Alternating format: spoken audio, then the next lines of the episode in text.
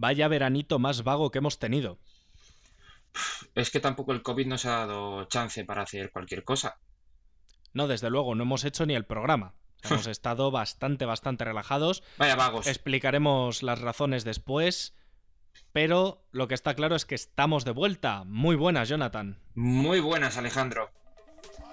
Pues vamos a resumir ya lo que va a ser este cuarto programa de la temporada. Tenemos una sección de noticias interesantísima en la cual vamos a hablar otra vez de TikTok, vamos a hablar de Netflix también y del product placement, vamos a hablar de Prime Video, de HBO y de dos festivales, el de San Sebastián y el Mobile Film Festival. En la sección de cine empezaremos hablando de dos estrenos, de los dos estrenos más esperados este año, que son Mulan y Tenet. Hablaremos de la película New Mutants y Alejandro nos ha traído Kiss Kiss Bang Bang y yo os he traído otro peliculón, Scott Pilgrim contra el mundo. Y acabaremos ah, dando algunas recomendaciones para que os pongáis al día un poco en el tema de series y películas. Pues poco más tenemos que hablar, tenemos una entrevista interesantísima con Erea, que es una persona muy interesante a la que escuchar hablar sobre cultura y poco más. Poco más, yo creo que podemos poner un temazo y empezamos. Empezamos.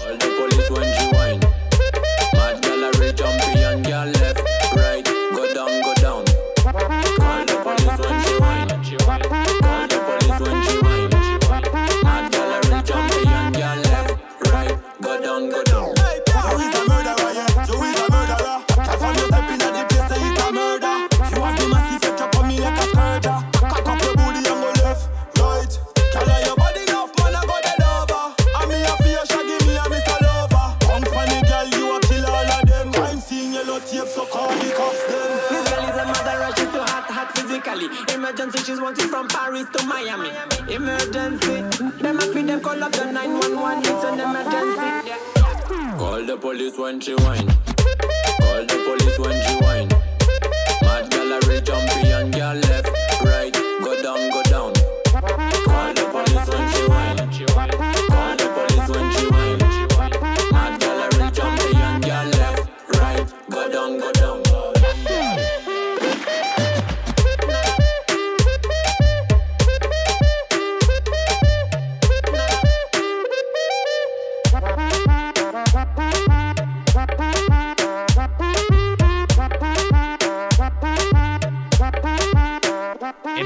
Esta sección de noticias recordando algo de lo que hablamos hace unos programas, que es la guerra de Estados Unidos contra China por el tema de TikTok. Supongo que lo recordaréis, como dijimos que bueno, pues había cruce de intereses, ¿no? De tecnología, de datos, etc.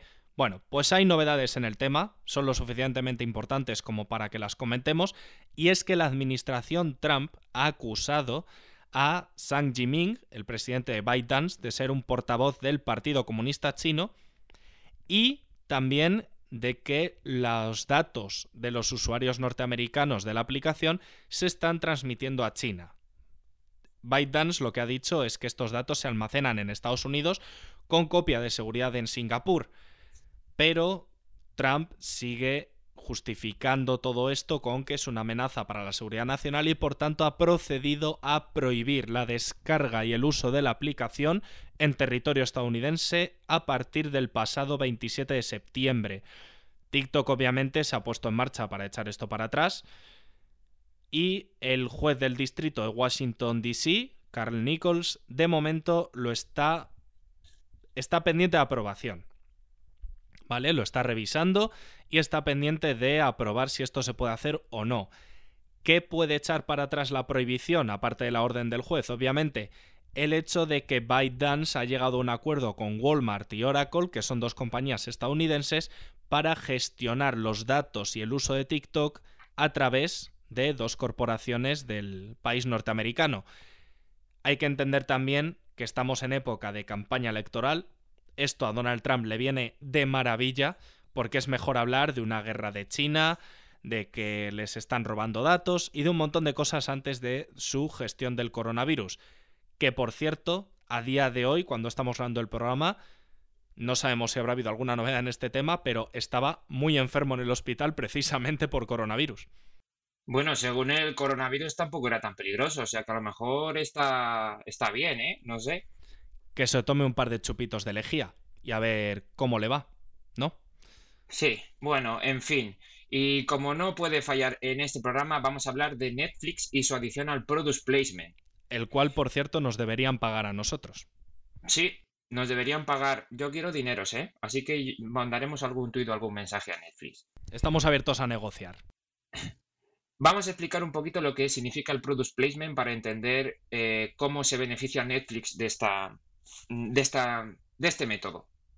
El Product Placement es una estrategia publicitaria que consiste básicamente en introducir productos o marcas dentro de un espacio audiovisual donde los personajes de esa ficción interactúan con esos productos o marcas. Digamos que es una manera sutil de introducir marcas o anuncios. A veces no tan sutil, depende del ejemplo. Exacto. Uno de los ejemplos más claros y más cercanos que tenemos es en la serie de Stranger Things.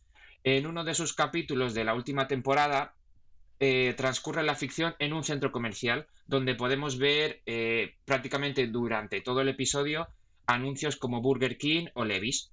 Pues eso, sutileza. Sutileza. Eh, plataformas como HBO, Movistar, Prime Video y demás eh, son, hacen el uso de la publicidad tradicional, es decir, tú ves un contenido y luego te sueltan un anuncio. Netflix se niega a realizar este método, ya que con el Product Placement le va bastante bien. Es una estrategia de tú a tú, es decir, eh, Stranger Things saca sutilmente Burger King y los usuarios de Stranger Things van a consumir Burger King porque lo han visto en la serie. Burger King saca un menú especial de Stranger Things, entonces la gente que va a Burger King a consumir ese producto basado en la serie, luego ve la serie. Ese, digamos, es un tú a tú, una ayuda. Yo te ayudo, tú me ayudas. Sí, independientemente de que haya intercambio económico o no por el product placement, que también lo puede haber. Sí, eso ya son cositas que ellos hablan. Ahí ya no podemos decir nada más. A lo mejor tienen algún. A lo mejor se intercambian cafés o algo, vete tú a saber. Bueno, yo reitero, nosotros estamos abiertos a negociar con Netflix o cualquier plataforma de streaming, marca de la que solamos hablar en el programa. Obviamente, mm, lo siento, si no hablamos de vosotros normalmente, nos vamos a meter ahora con calzador. Pero bueno, Netflix, HBO, que parece que os hacemos aquí publicidad gratuita, darle una vuelta. Nos vamos a pedir millones. Cientos de miles a lo mejor, pero millones no. ¿Vale? Darle una vuelta. Tenéis nuestro Instagram y nuestro Facebook para que nos mandéis algún mensajito. Correcto. De hecho, otra plataforma de streaming de la que hablamos mucho y de la que vamos a hablar ahora también es Prime Video, la plataforma de Amazon que ha tenido una idea nueva, ¿no? Que va un poquito en relación con algo que también hablamos hace unos programas, no sé si te acordarás, que era el Sciner, la aplicación para hacer visionados compartidos a distancia. Sí, exacto. Esa plataforma que yo afortunadamente he podido probar eh, en un par de ocasiones, que está bastante bien, ¿eh? Yo la recomiendo.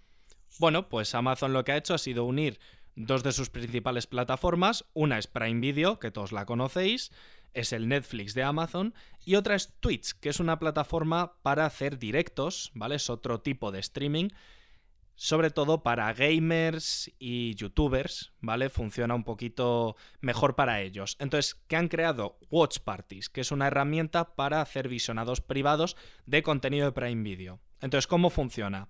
Digamos que yo soy el streamer, ¿vale? Yo me creo una cuenta en Twitch, accedo con mi cuenta de Amazon y creo un watch party al que os invito a una serie de personas que tenéis que tener dos requisitos. Navegador de Internet tiene que ser Mozilla Firefox o Google Chrome, no funciona con otro. Vaya, no puedo usar Internet Explorer.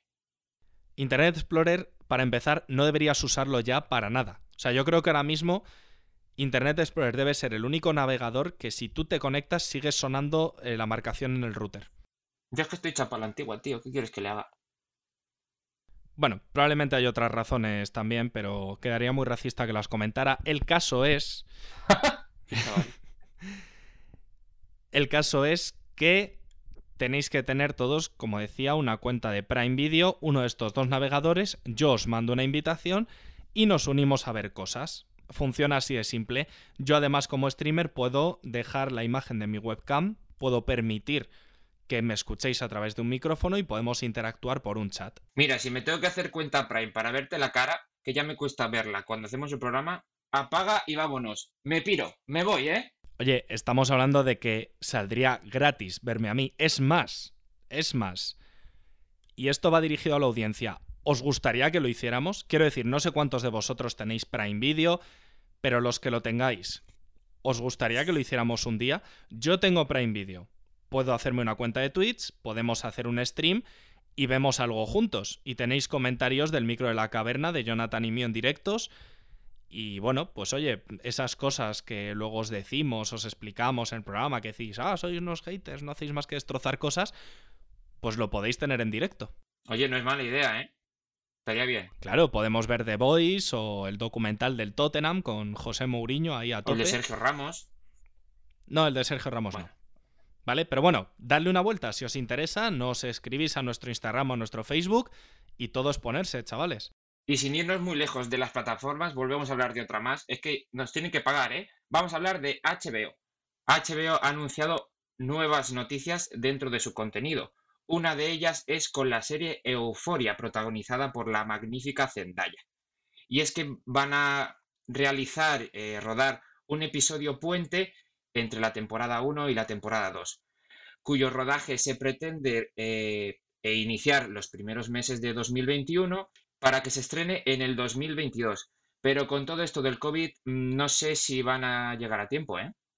Bueno, lo ha confirmado Casey Blois, que es el presidente de HBO, y veremos novedades, porque se supone que el episodio puente lo deberían estar rodando ya y no está nada claro el tema. Oye, ¿y tú que has visto la serie? ¿Qué tal está? Pues mira, voy a decir una cosa. Eh, para mí fue una sorpresa, la vi así un poco de rebote y tal.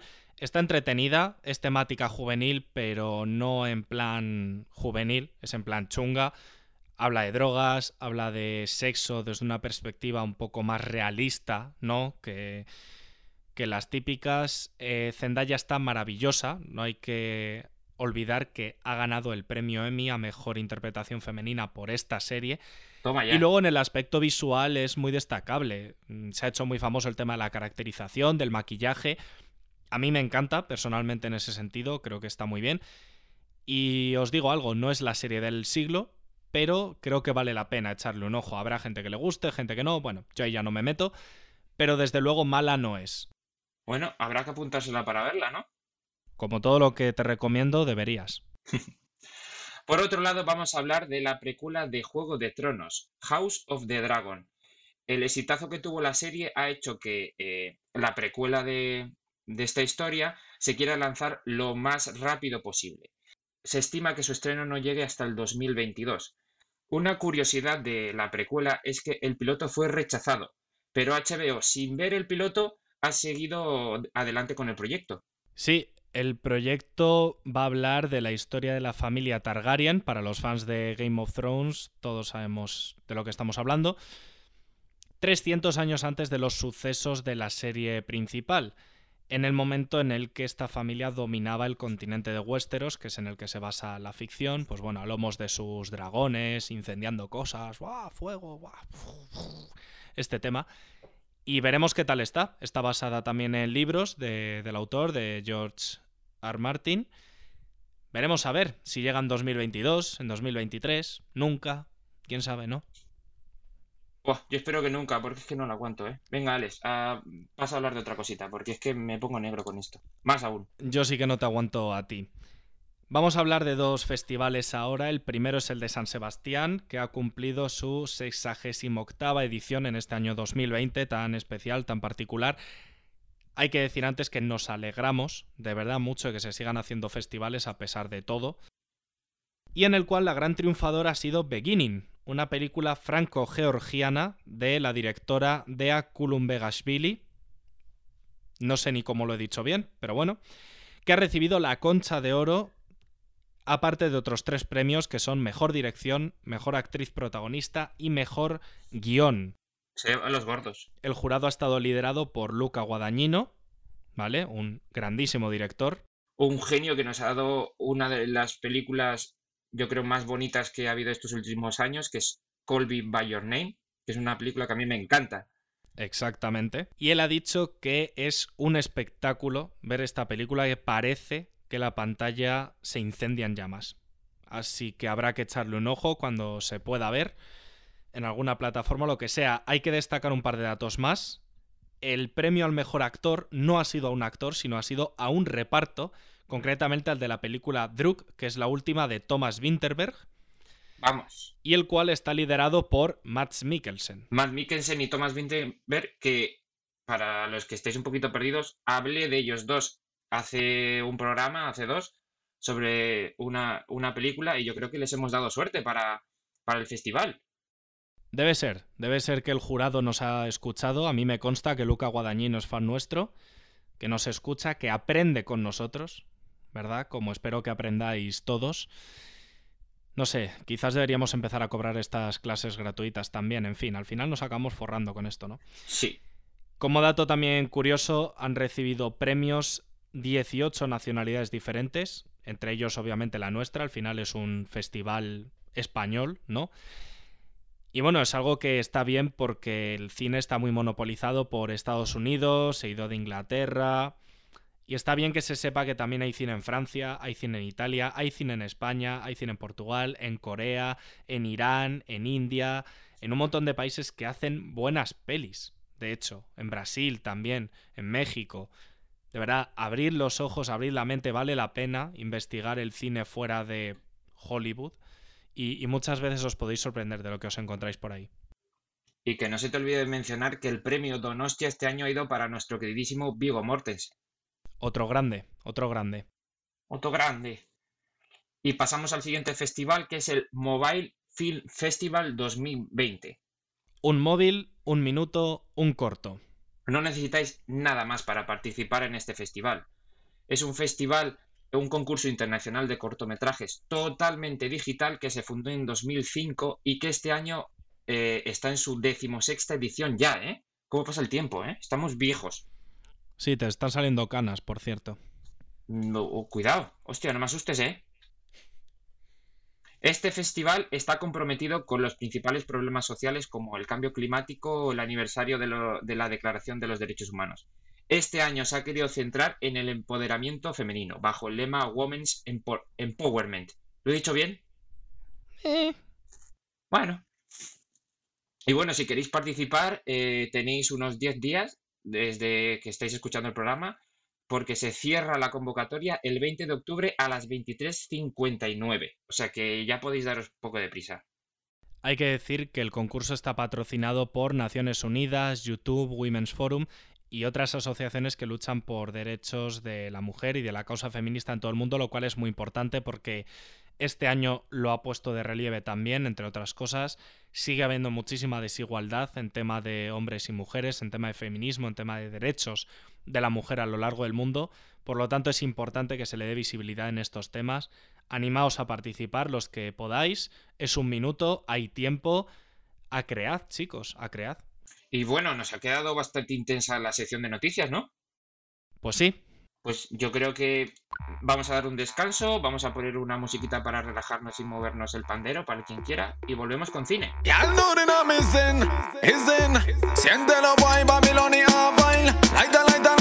African style para caminar todas las cuadras de Bogotá Flying. Mm, danza el puro musical right. Oh man, oh man, se presenta la ocasión. Rapa para pam pam pam, dominante del flow. Well, them. Alístate para la acción porque no perderé mi tiempo. Fire, fire, burn. Oh man,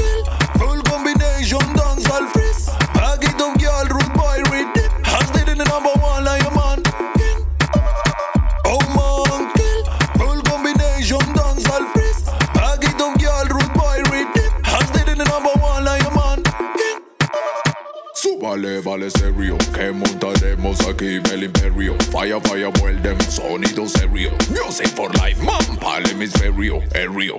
Mm, date la media vuelta, mm. siente como este ritmo te suelta. Mm. no se para y hace que se desenvuelva. Mm. Empezó la fiesta.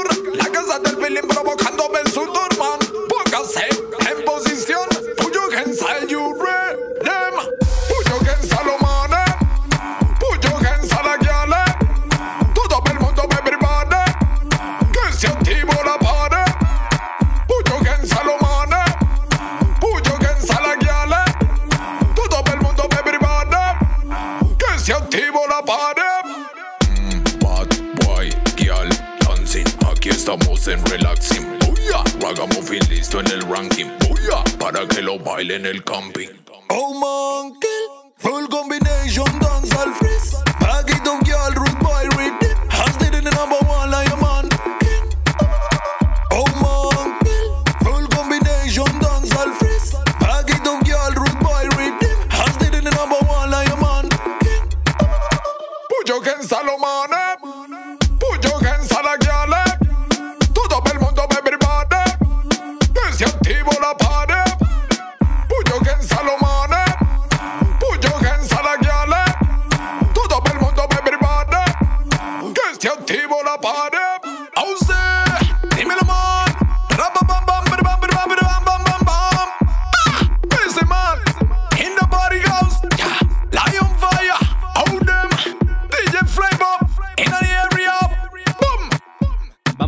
Hoy una sección de cine un poquito distinta a estas últimas. Vamos a hacer una más parecida a nuestra época universitaria.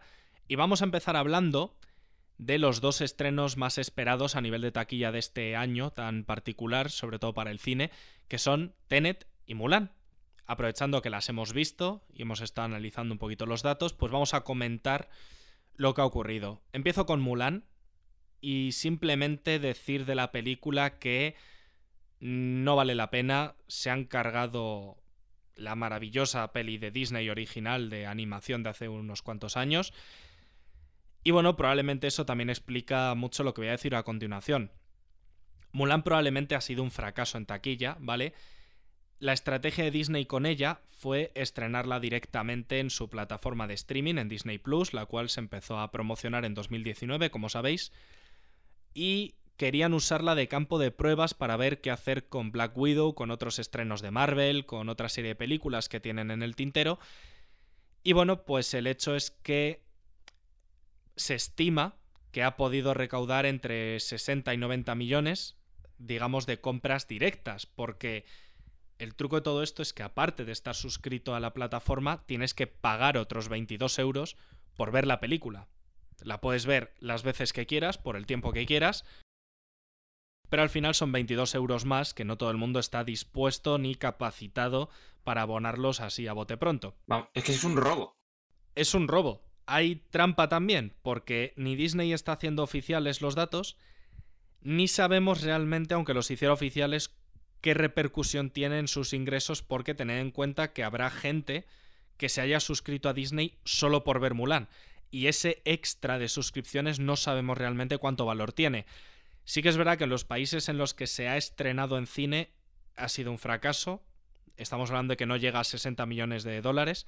Y en particular se han pegado un castañazo importante en China, que era su apuesta principal, pero claro, ha sido a China con un refrito de una versión de una gran fábula china tradicional, la cual te has cargado por completo, no has hecho ni caso a la fábula ni a la película original y has pretendido que encima vayan a verla. Pues obviamente China ha dicho no. Y por ahí viene el principal fracaso de Mulan.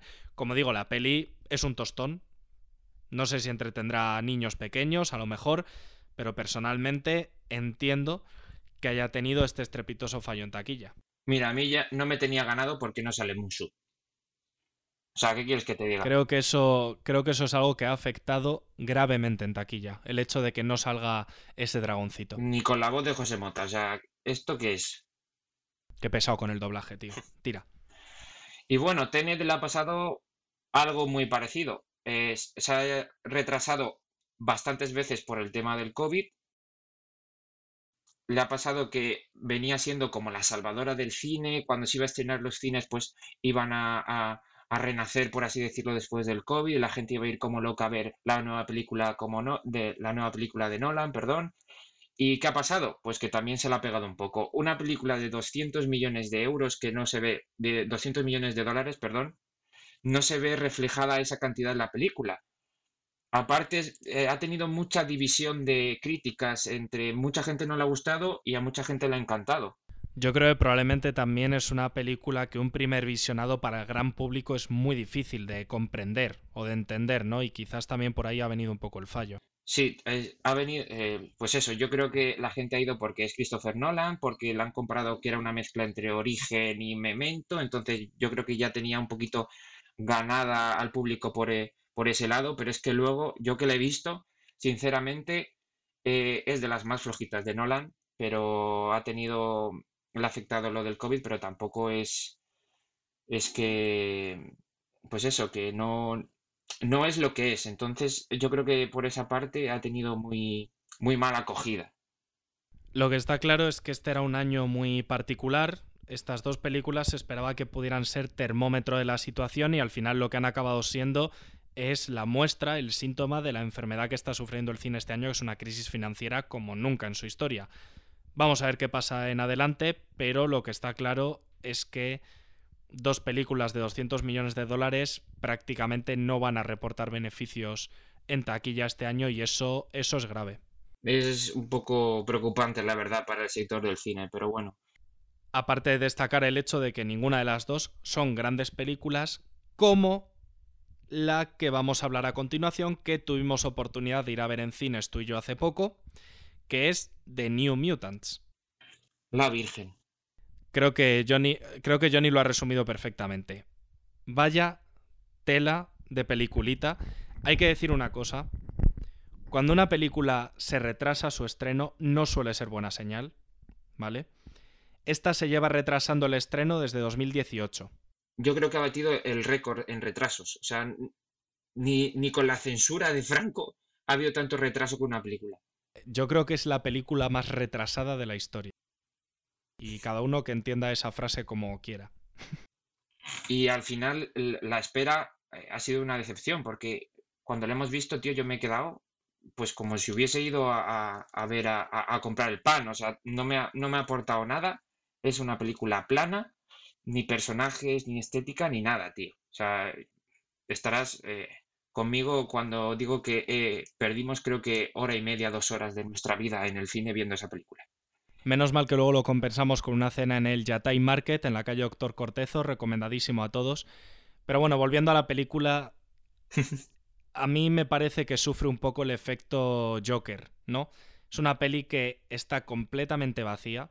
Como dice Johnny, los personajes son un pluff, o sea, no tienen nada. Son un folio en blanco. Son completamente planos. Sí, es que no tienen nada. No, no hay construcción de personajes el guion es completamente nulo y lo único en lo que se basa la película es una sucesión de escenas más o menos espectaculares, con el terror metido con calzador y que más que miedo da risa, y un final, pues, ¿cómo lo definimos? Lamentable. Patético, lamentable, malísimo, de, sin sentido, o sea, bueno...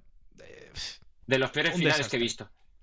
Un desastre, de verdad un desastre. Eh, quien la quiera ir a ver, que vaya a verla, pero.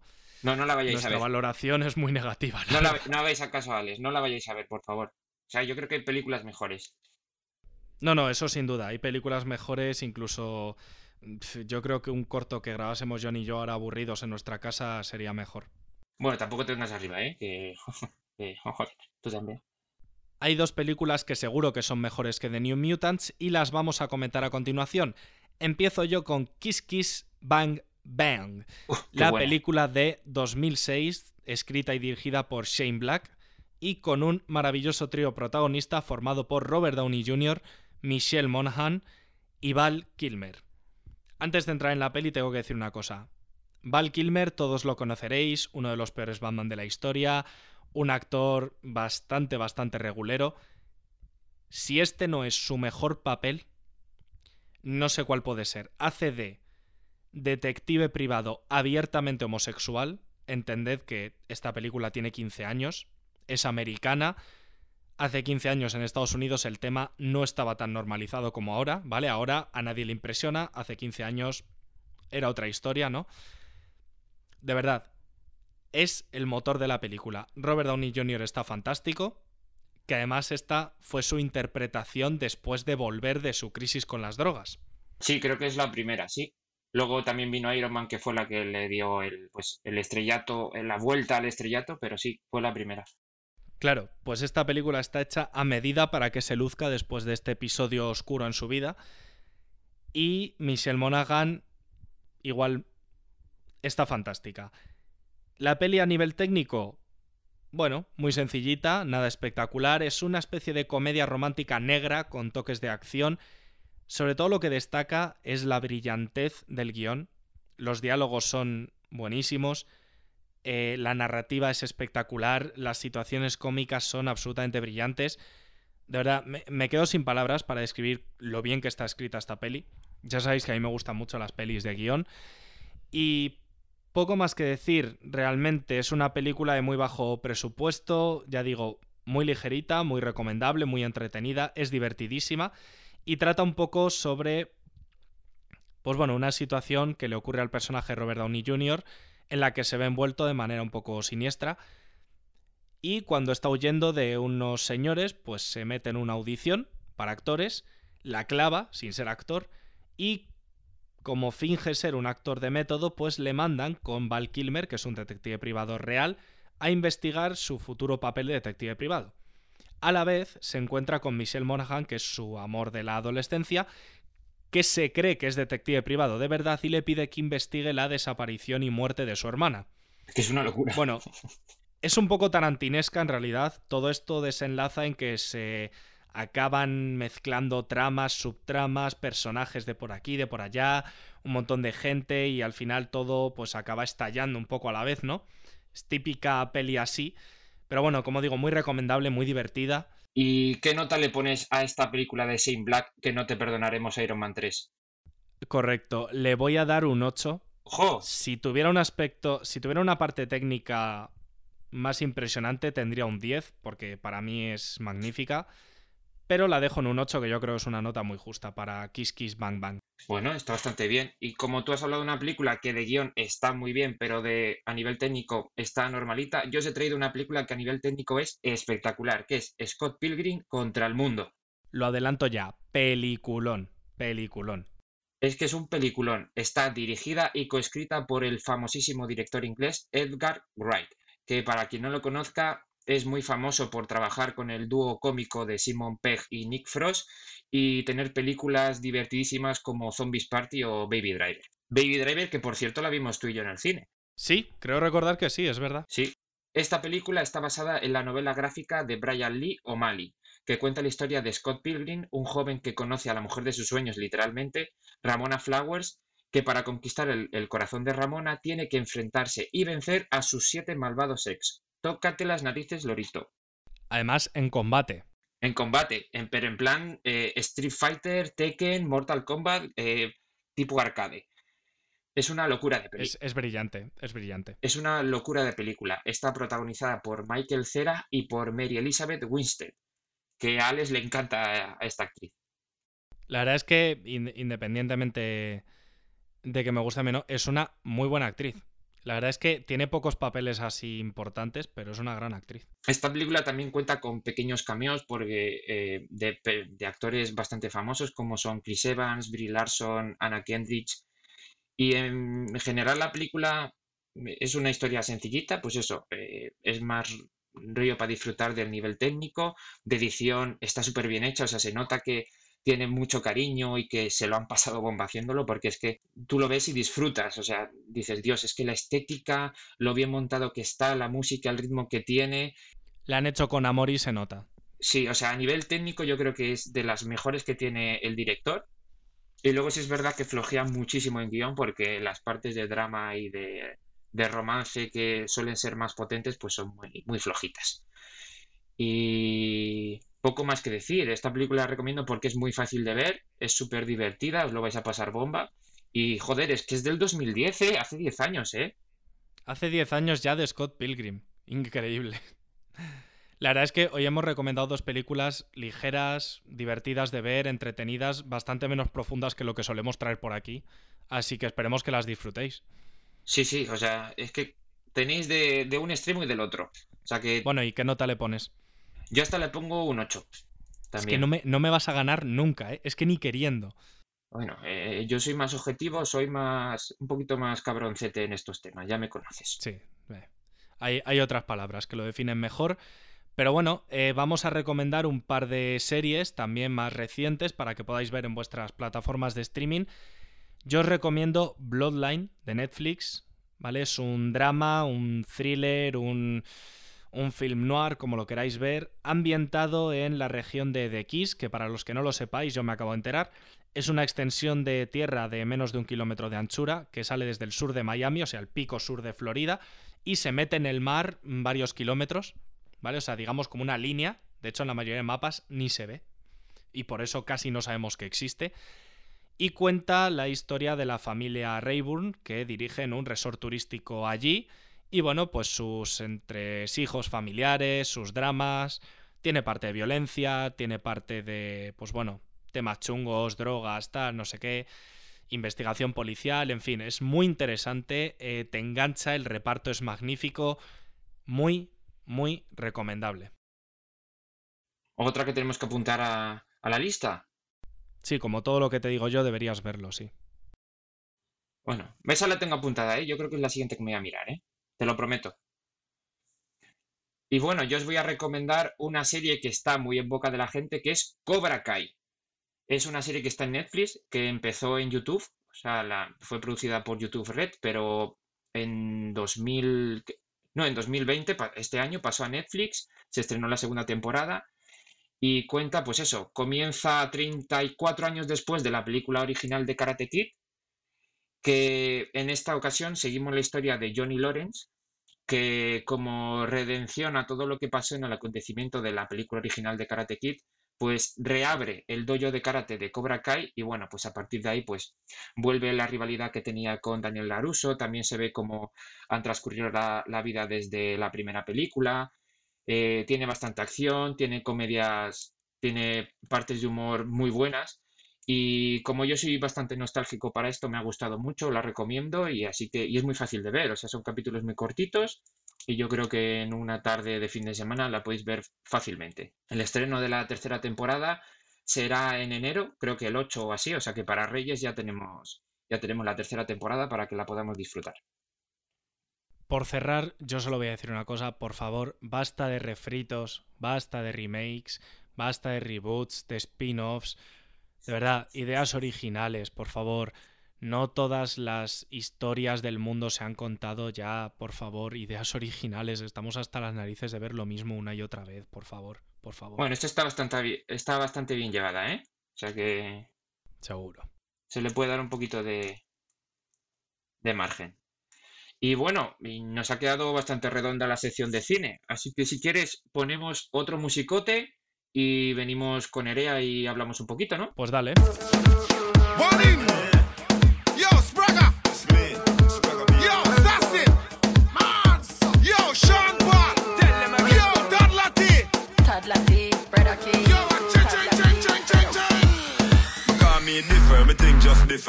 Just differ, my style just differ. My just differ, my song just differ. My flex just differ, the rest just differ. My sharp and richer, my thing just differ.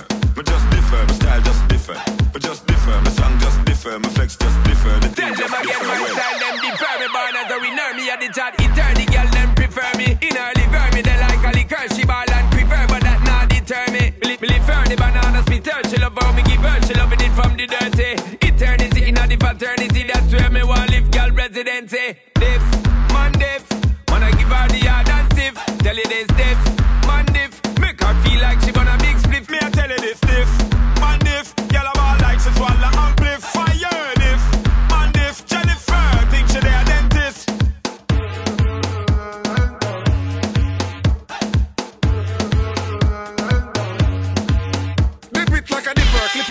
a clipper and slim, she know want a money ticker. Flip it like a flipper, stick it like a sticker. Hard and stiff, she know want a man for liquor. Me think them different, different to the difference. Real and true, me not have time for pretense. A girl get locked, ching with jump defense. And all of my friend them, but them, they have for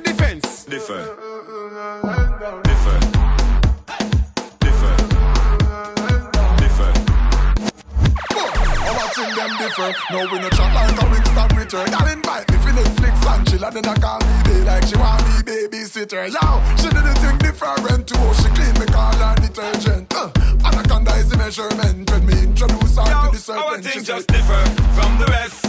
Under me Guinness access. Girl, we check to see without X. Mouth on breast, finger round neck. Thing gone deep down in a high depth. Can't you breath. Make you scream out, make you ball, yes. She no one left, it pleases her. She said me give her differ. Yo, our thing just differ, differ, differ. Our thing just differ, differ, differ. Div, man div.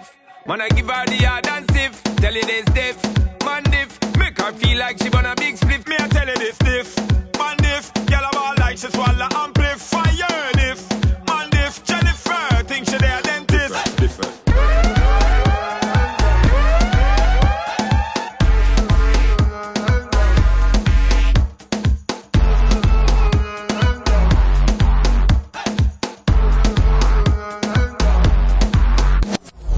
Ya tenemos aquí con nosotros a Erea, nuestra entrevistada de hoy, a la cual voy a dar paso para que se pueda presentar y que la conozcáis. Buenos días. Hola, buenos días. Pues es un placer estar aquí con vosotros y lo primero de todo, daros las gracias por hacer un programa tan competente e interesante como el que hacéis. Eh, mi nombre es Erea Rocas, soy de Galicia y soy directora escénica. Pues ya que te has presentado un poquito y que nos has contado, pues eso, que, eres directora y tal, ¿qué es lo que más te ha traído del teatro para poder pues, estudiar y llegar a trabajar de ello? Pues bueno, de toda la vida me ha interesado siempre un poco el arte en general y desde pequeña siempre he ido probando diferentes artes, dado que veo el arte como un modo diferente de expresar nuestra forma de ver el mundo y de pensar, ¿no? Y cuando tenía ocho años, pues me metí en, la, en una escuela municipal para estudiar interpretación y hasta ahora que he empezado a estudiar mis estudios superiores y los he acabado este año. En una obra de teatro, ¿qué rol es el que te gusta más desempeñar? Pues antes hacía más cositas como actriz, pero desde que eso, desde que empecé mis estudios superiores como directora escénica, pues ya no salgo de ahí. Porque además como que mm, me gusta darle un enfoque diferente y no ver mi puesto de directora como una figura dictatorial, sino como una guía que une mm, todos los puntos de una pieza, ¿no?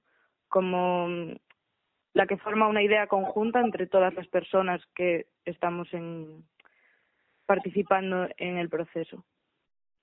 Sí, porque normalmente el, el, rol de directora o director siempre se ha visto como el, el mandón, el que tienes que tú tienes Pero que yo hacer creo esto, que ya lo ha explicado perfecto. O Sí, sea, sí, al sí, final es- un, digamos, genial. es el que completa el puzzle, ¿no? Es el que le pone el pegamento. ¿Y tú cuál crees que son las diferencias que hay entre el teatro, trabajar en el teatro y en el cine? ¿Cuáles son las principales diferencias? Pues yo creo que lo primordial, desde mi punto de vista, es el contacto entre el público y la pieza. Porque en el teatro como que compartes un momento concreto y es una experiencia conjunta en un mismo momento vital.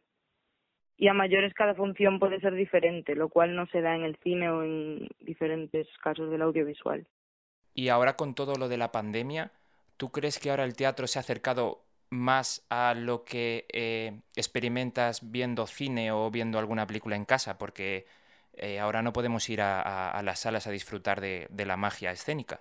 Pues la verdad es que es un tema que me preocupa bastante porque mmm, digamos que el teatro es algo que requiere de mucho contacto físico y durante la pandemia pues hay un montón de proyectos que se han tenido que paralizar o aplazar y mm, creo que ahora se está replanteando una nueva forma de hacerlo que por un lado creo que es lo mejor porque hay que seguir buscando nuevas maneras de hacer este arte pero a la vez como que me da un poco de miedo que se pierda esa esencia ¿no? que tiene. De hecho, bueno, antes en el programa hablábamos del teatro retransmitido por streaming y ya que, bueno, ibas un poquito por ahí, sí que te queríamos preguntar tu opinión sobre ello.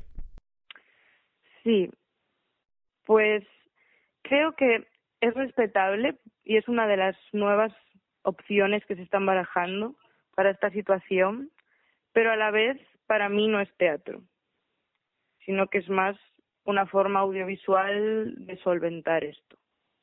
Dado que, bueno, pues estás cambiando eso de la experiencia conjunta, que sea en vivo y en directo, ¿no? Que son una de las principales características de, el arte dramático. Sí, porque al final cada representación de una obra, o sea, cada, cada momento siempre es diferente a la anterior o a la, o a la siguiente, que es lo que estábamos comentando antes.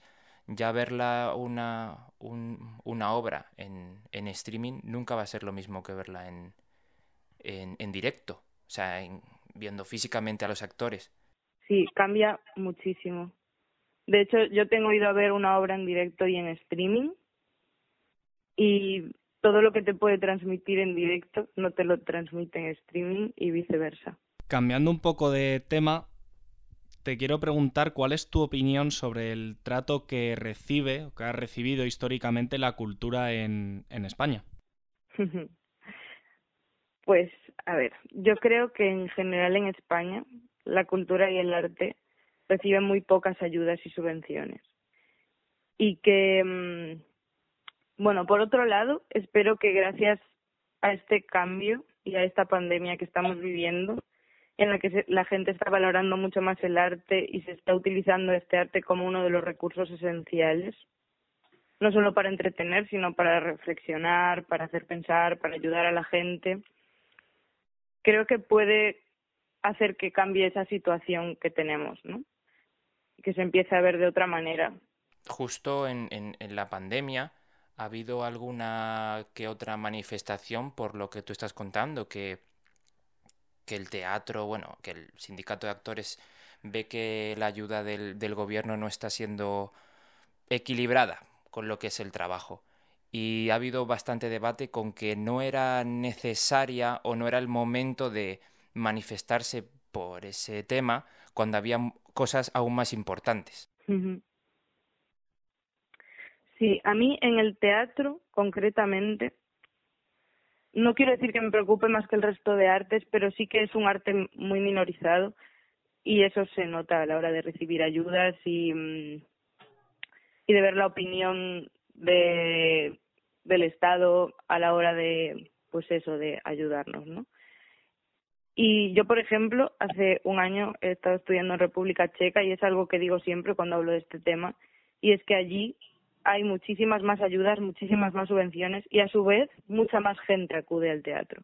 Entonces para mí es como el pez que se muerde la cola, ¿no? No hay ayudas, no hay subvenciones, el teatro es más caro, la gente no va, entonces hay cada vez menos ayudas y creo que hay que promover un poco esta cultura para que la gente pues empiece a ir más y se ayude más y Sí, que tenga, que tenga más foco para que la gente sepa que hay muchísimas obras que se representan, no solo en el, en el teatro real, sino en, en teatros más pequeñitos. Efectivamente. Porque ya a nivel particular, o sea, hemos hablado de cultura en general, pero a nivel particular, la situación del teatro en, en nuestro país, ¿tú cómo la ves? Pues, uf, digamos que cambia mucho eh, varía mucho dependiendo de la ciudad en la que sea o la autonomía en la que estemos. Hay como tres puntos en España en los que se mueve más. Ahora, por ejemplo, en Galicia está habiendo una mejora bastante importante por eso de que tenemos la escuela y está empezando a haber cada vez más cultura teatral, pero sigue sin haber ayudas y bueno, con el gobierno que tenemos en Galicia aquí ahora, pues es como imposible, ¿no? No nos quieren dar ni la ni el certificado de carrera. Somos todavía un estudio superior. Haciendo los mismos años, las mismas horas, pagando lo mismo. No tiene ningún sentido, pero bueno, hay que seguir luchando y conseguir poco a poco que eso cambie. Y tú que llevas bastante pues bastante metraje en el teatro, ¿qué consejo le darías a alguien que quiere empezar en el mundo del teatro o de las artes escénicas en general? Pues lo primero, que vayan a ver mucho teatro para que puedan ver diferentes formas de crear y diferentes formas de hacer. Y poco a poco, pues dependiendo de lo que les guste, que vayan informándose concursos, campamentos teatrales, y que vayan entrando poco a poco en ese mundo porque es un ambiente muy cómodo, muy acogedor y en el que te sientes muy incluida, ¿no? La gente que nos movemos en este entorno solemos ser gente muy abierta a, a abrazar y a, y a aportar todo lo necesario para que la gente se sienta bien y se sienta como en casa. respecto al tema de las subvenciones que has mencionado, ¿qué opinas de que sí se estén dando con bastante facilidad y en cuantías bastante grandes subvenciones a algo como la tauromaquia y al teatro, por ejemplo, no? Bueno, eh, claro, es que ahí ya entra mi punto de vista personal sobre la tauromaquia, que creo que no debería ni de existir, ¿no? Y mucho menos ser catalogada como arte. Y a mayores, bueno, pues que al final es lo que es lo que buscamos, lo que votamos y lo que mm, estamos persiguiendo constantemente, ¿no? Y mm, creo que si poco a poco vamos buscando un cambio a través de manifestaciones, ya no digo manifestaciones en la calle, sino manifestaciones tanto artísticas como mm, protestas, como, mm, bueno, buscar la forma de manera sana de cambiarlo y que la gente se una a nuestra causa y que la gente se dé cuenta también de que pues es importante, ¿no? Y como bien dijimos antes, durante la pandemia pues sí que hubo un poquito de eso, un poco de empatía o de necesidad incluso podría decirse. Y ahora cambiando, no cambiando mucho de tercio, pero sí también a nivel personal, ¿qué proyectos tienes a futuro? Pues ahora, mmm, antes de la pandemia estábamos con dos proyectos, uno de ellos que esperamos retomar ya ahora desde la apertura, ¿no? Que habla sobre la identidad y sobre cómo nos sentimos cada una de nosotras y que seamos libres de poder sentirnos como somos sin que nadie nos juzgue. Y otra de ellas, otra de las piezas, que no hemos empezado todavía ni podemos empezar, sino que es como una idealización, porque mm, es una pieza que es de público participativo con lo cual, pues tal y como están las cosas con el contacto físico, con el COVID, pues estamos viendo cómo solventar esa parte para poder hacerla igualmente, pero sin exponer tanto a la gente. Y bueno, por otro lado, eh, he abierto hace poquito una página en Instagram en la que voy subiendo un poquito las cosas que voy haciendo y creando. Promocionate. Que se llama mamá punto, quiero ser artista. Y bueno, está ahí naciendo, pero ahí está todo mi proyecto y mis cosillas. Pues sería un placer hablar contigo este ratito. Muchísimas gracias por, por acompañarnos. Y la verdad es que no tenemos mucho más de lo que hablar. No, darte las gracias y eso, seguiré en mamá.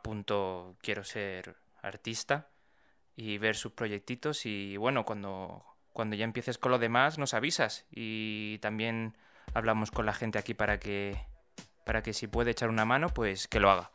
Valeria, muchísimas gracias, de verdad. Muchísimas gracias. Un beso grande y un abrazo.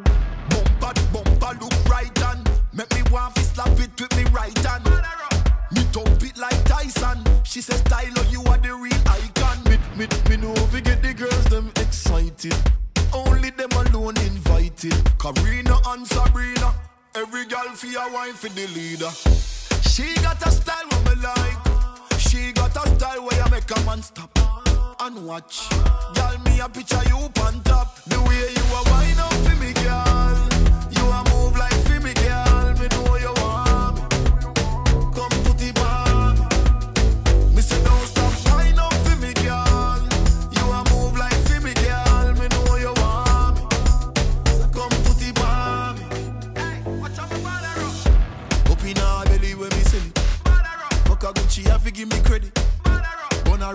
No normal thing. Like she know a straight yard man thing. The girl put it on me from hard and bushy and turn and stop. She feel like she bad, she a beg when the second and the third one drop. Me have to take control, sexy, you fine. For your waistline, girl, make for your wine. Me love how you touch me, fi make you be mine. Me make you come whenever we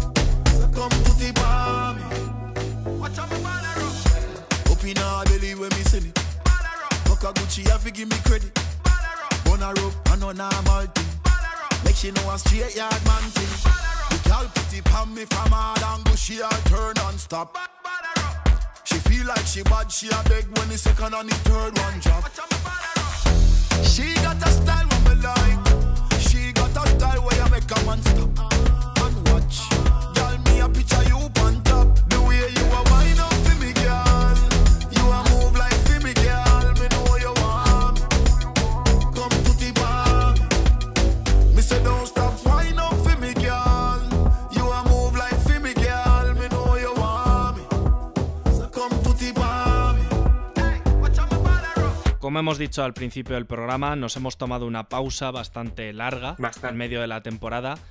La verdad es que ha estado motivado un poco por temas personales, laborales. Bueno, hemos tenido nuestras cosillas este verano, necesitábamos algo de tiempo para organizar nuestra vida fuera de la caverna, que aunque no lo parezca, la tenemos y es intensa, os lo puedo asegurar.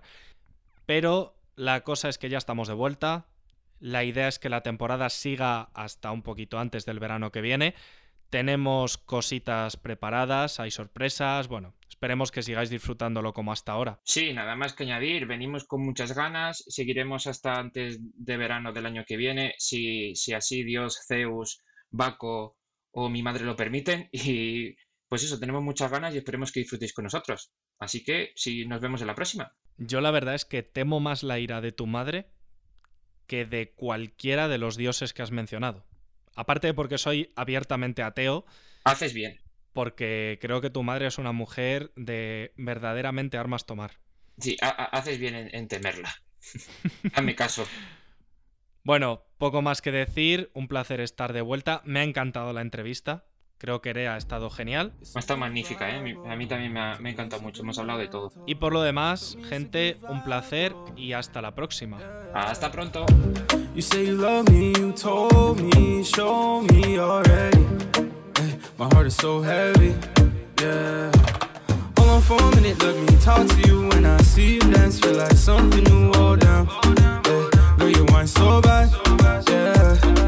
my motivation. Send me your location. I'm alone talking. All this time we wasting.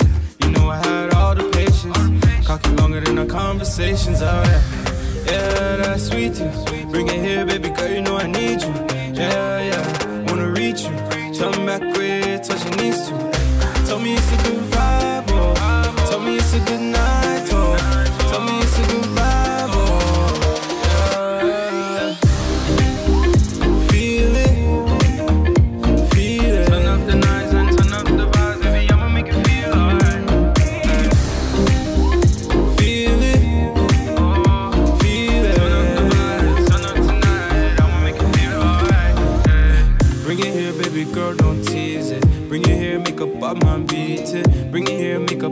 Squeeze it, squeeze it, squeeze it. Bring it here, make up pop man please it. Bring it here, make up pop man feel it. Bring it here, make up pop man squeeze it. Yeah, you know I got it and you wanna see. I know they watching cause they gonna pre. This how you roll when you deal with a G. You're all I need. You know I got it and you wanna see. I know they watching cause they gonna pre. This how you roll when